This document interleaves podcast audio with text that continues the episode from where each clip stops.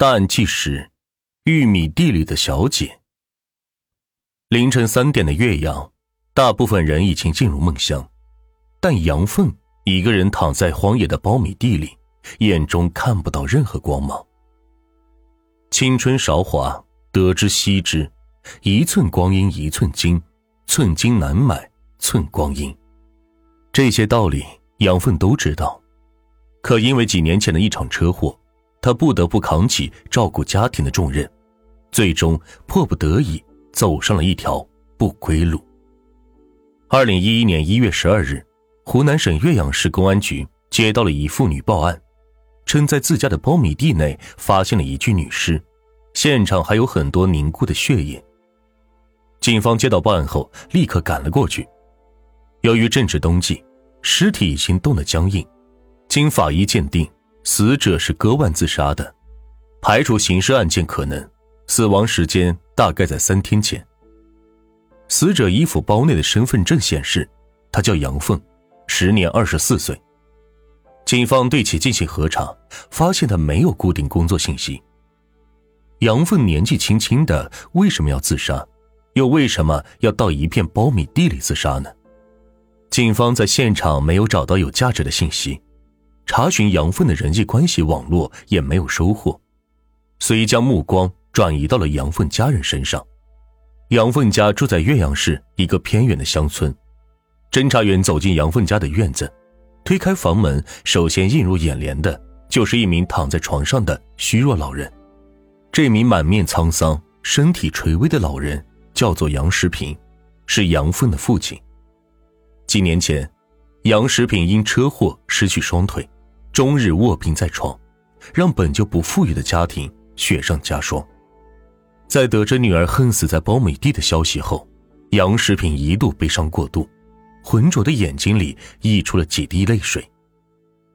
杨世平说：“自从他家出车祸后，家里的经济来源大部分都得靠女儿，可他一直不知道女儿是做什么工作的，女儿也未曾提起过。”当他听罢杨凤死亡的具体情况后，长长的叹了几口气，只怨是自己拖垮了他，让他身上承担了太大的压力，失去了对生活的热情。侦查员和杨时平聊了一阵后，杨时平的妻子魏霞回到了家中，他见到民警，表现出很不耐烦的态度，说之前已经打电话通知了他女儿自杀的事，怎么还跑上门来了？让民警尽快离开，以免打扰自己丈夫休息。侦查员耐心的告诉魏霞，虽然杨凤的死排除刑事案件，但警方还是想把前因后果搞清楚，既是对死者负责，也是对死者家属和公众有个交代。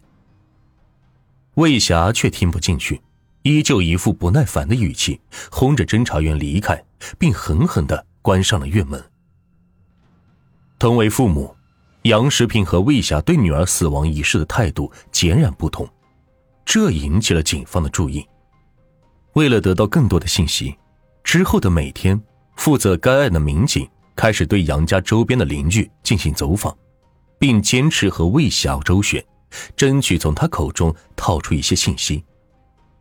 前面几次，魏霞还会开门，见着是警察，又很不耐烦的推他出去。到了后面。他干脆不开门了。这样的日子持续了两周左右，警方掌握到杨时平出车祸后，家里的顶梁柱塌了，日子开始难过起来。就是从那个时候，魏霞与女儿的关系开始变差，经常能听到她与杨凤的争吵，而魏霞对丈夫的抱怨更是家常便饭。或许，魏霞是被警方负责的态度打动。又或许是魏霞见民警这阵势不查清楚不会罢休。当民警又一次敲开杨家的房门时，她打开门，把侦查员迎了进去，一五一十的讲了家里的情况。魏霞说，丈夫出车祸后，家里失去劳动力，自己年纪又大了，挣不了多少钱，她就把希望寄托到了女儿身上。杨凤为了养家糊口。辞去了原本低薪的职位，试图找一份高薪工作，可事与愿违。他毕竟没什么本事，只能做收银员、售货员这种工作，无法负担一家三口的开销。这个时候，魏霞就劝杨凤去做拉客女，通过卖淫挣钱。他之所以出这主意，是因为同村有两户人家的孩子就在外面做这个，很是来钱，挣的钱都给家里盖了楼房。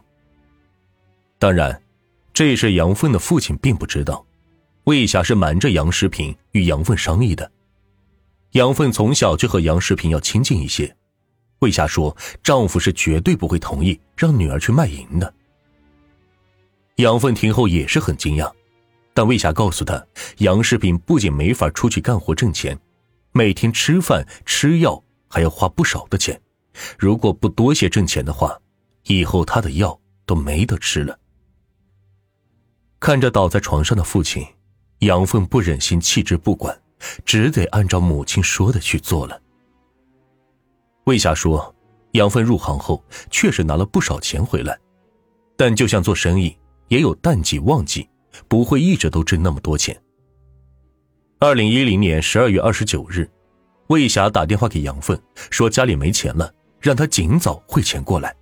从事后警方对杨凤同事的问询来看，那段时间杨凤开始无休止的接客，但她的精神状态一日比日差，接近崩溃。